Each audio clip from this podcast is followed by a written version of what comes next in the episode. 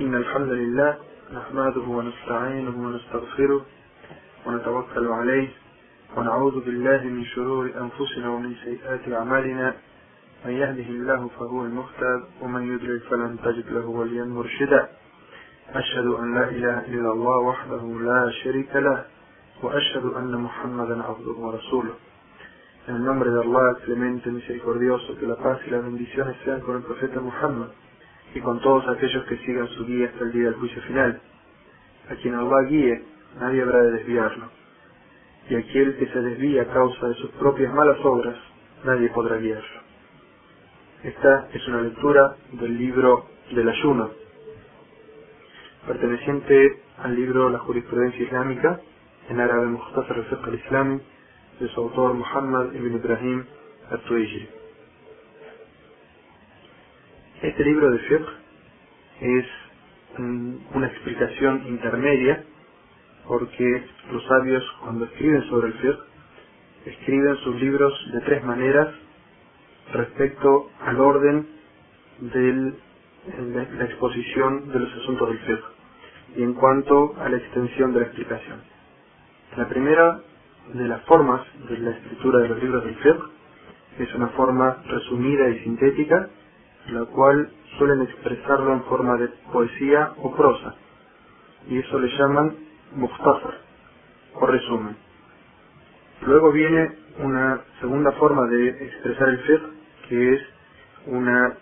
una explicación breve, como este libro que vamos a, a leer y explicar, en el cual se mencionan los veredictos y se hace una breve explicación a la vez que se mencionan algunas pruebas del Corán y de la Sunna. Y luego existe una tercera forma, la cual es una explicación extensa, los cuales se llaman en árabe al-mutawwalat, en la cual no solo se expresan los veredictos y se mencionan también todas las pruebas del Corán y de la Sunna, sino que se discute la autenticidad de las pruebas eh, de la Sunna y también se hace dentro del madhab o dentro de la escuela de jurisprudencia el tarjef o elección del dicho que sea más acorde o más correcto acorde a las pruebas presentadas del Corán y de la Sunna. Esto siempre que sea dentro del mismo madhab, de la misma escuela de jurisprudencia, porque también existen libros, los cuales se llaman el al o jurisprudencia comparativa, en los cuales se mencionan las opiniones de las cuatro escuelas de jurisprudencia, más aquella escuela que se llama al Hadith, eh, la cual se rige únicamente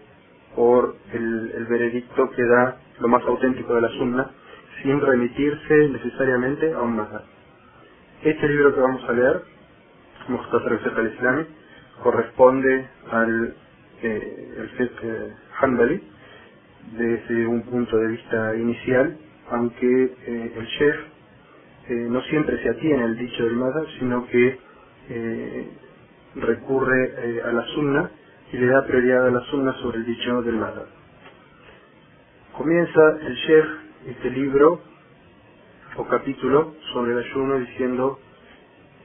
primero definición del ayuno, su condición en la Sharia y sus virtudes. Allah ha prescrito distintos ritos para probar quiénes de sus siervos siguen sus propios deseos y quiénes obedecen su mandato. Así, ha establecido algunos ritos que incluyen abstenerse de ciertas cosas deseadas por el ser humano, como el ayuno, que consiste en abstenerse de tres acciones amadas con la intención de complacer a Allah, comer, beber y mantener relaciones sexuales. Otros ritos de adoración, en cambio, implican desprenderse de cosas queridas, como es el caso del zakat, y las caridades, que consisten en dar en caridad con la intención de complacer a Allah algo muy querido para el ser humano,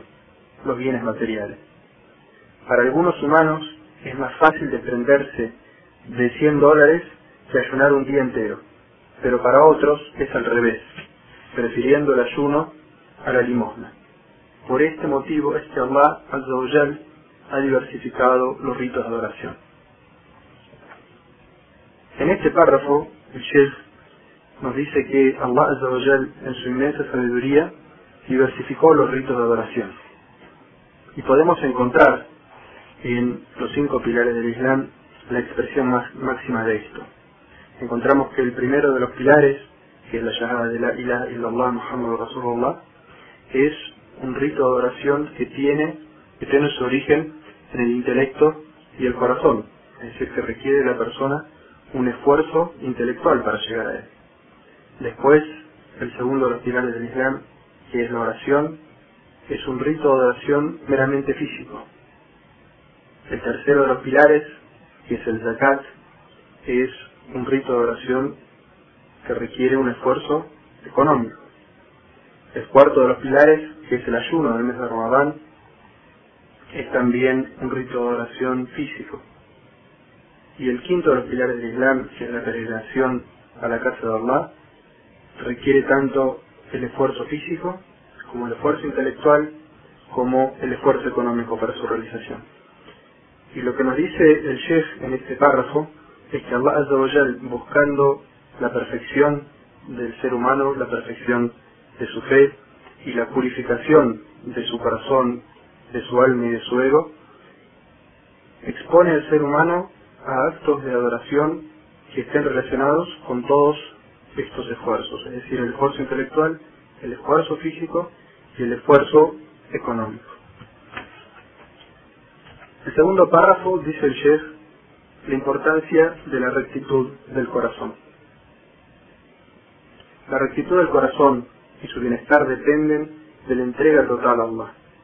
Sin embargo, la interferencia del alimento, la bebida, la charla, el sueño y la injerencia de la gente aleja el corazón de la persona de su Señor,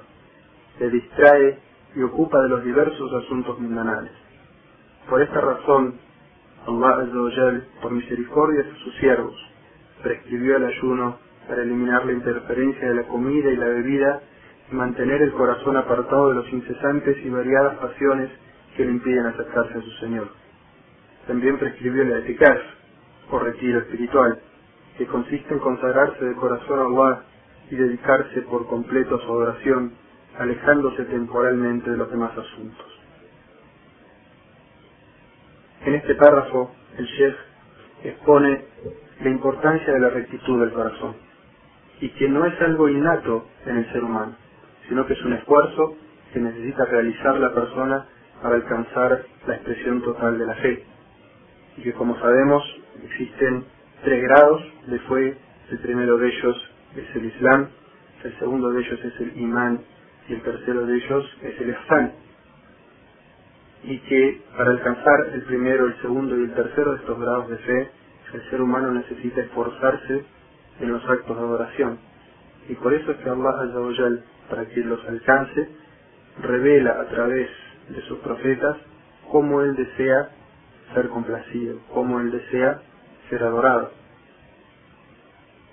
Y estos actos de adoración tienen como objetivo sacar al ser humano de su preocupación y ocupación de los asuntos de este mundo para relacionarlo con Allah y la vida del más allá. Porque Allah dijo en una ley del Sagrado Corán, وما خلقت الجن والإنس إلا ليعبدون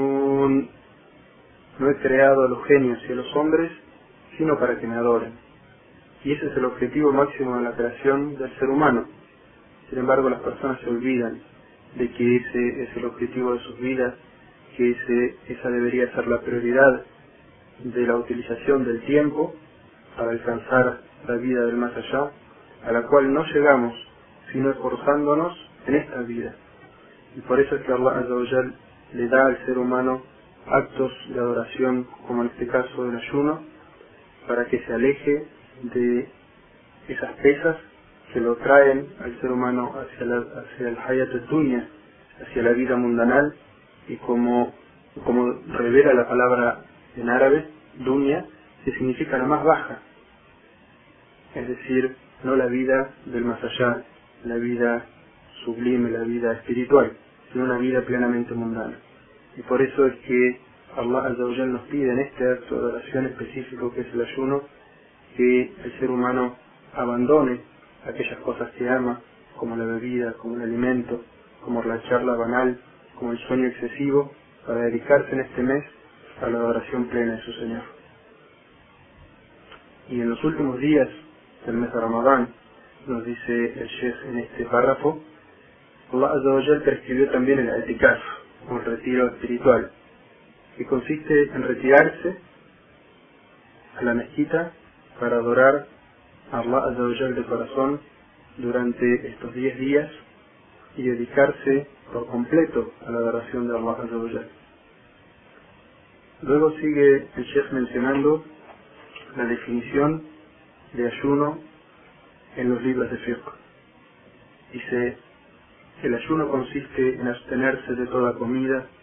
bebida, relación sexual y demás anuladores del ayuno desde que comienza la primera claridad del alba hasta que se pone el sol,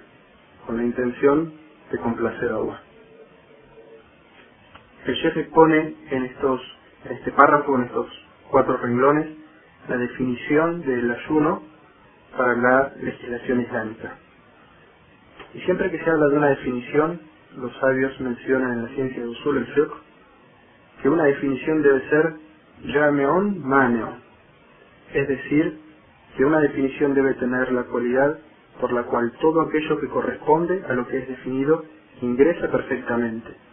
y que todo aquello que no entra dentro de la definición debe ser sacado o dejado eh, por fuera con las palabras que se expresen en la definición. Y por eso vamos a ver que el Sheikh cuando menciona esta definición de ayuno, menciona absolutamente todas las cosas por las cuales si la persona lo cumple, completa su ayuno. Y dice que el ayuno consiste en abstenerse de toda comida, bebida, relación sexual y demás anuladores del ayuno. Es decir, que para que la persona cumpla con su ayuno acorde a la Sharia, acorde a la legislación islámica, debe abstenerse de todo sólido, líquido, relacionamiento sexual y demás anuladores del ayuno. Respecto a la comida, a la bebida y a, la relación sexual, existen claros e inequívocos leyes del Sagrado Corán y hadices del profeta Muhammad sallallahu alaihi wasallam que aclaran que estas tres cosas cortan, interrumpen y anulan el ayuno. Pero el Sheikh menciona después y demás anuladores del ayuno. Es decir, que no solamente la comida, la bebida y la relación sexual anulan el ayuno, sino que hay otros asuntos que también pueden anularlo. Y que si bien no existen textos ni en el Corán ni en la Sunna que sean directos y hablen de la anulación del ayuno, de estas cosas, si bien tienen el mismo objetivo que la comida, que la bebida o la relación sexual,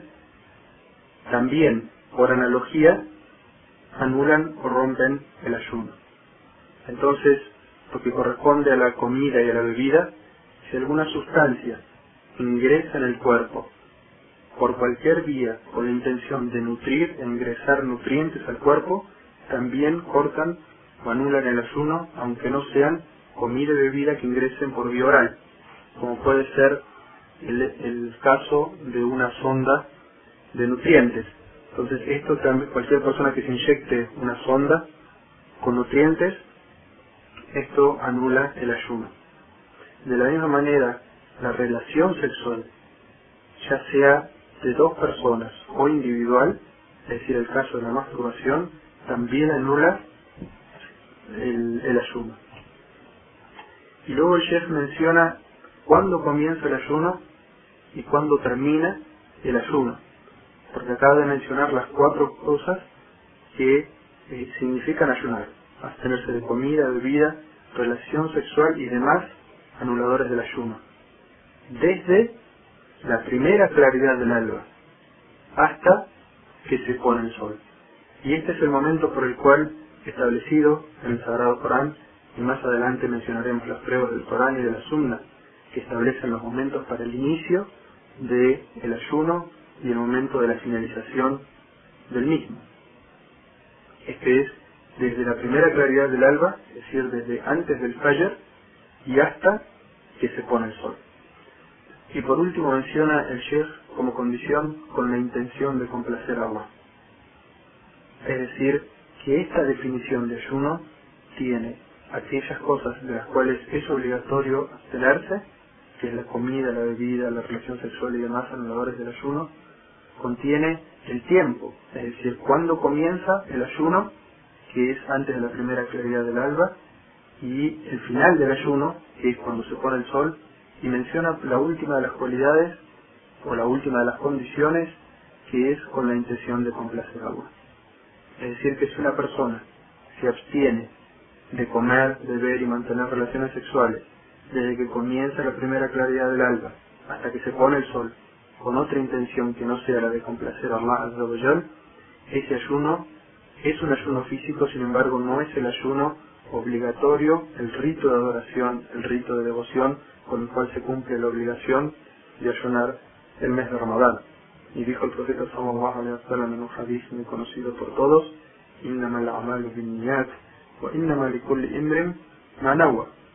Las acciones dependen de su intención y cada persona obtendrá la recompensa acorde a la intención que haya tenido. Y por eso la persona debe tener la intención de ayunar el ayuno obligatorio del mes de Ramadán para que esa abstención de comida, bebida y relaciones sexuales desde la primera claridad, desde antes de la primera claridad del alba, hasta que se pone el sol, sea un rito de adoración aceptable por Allah.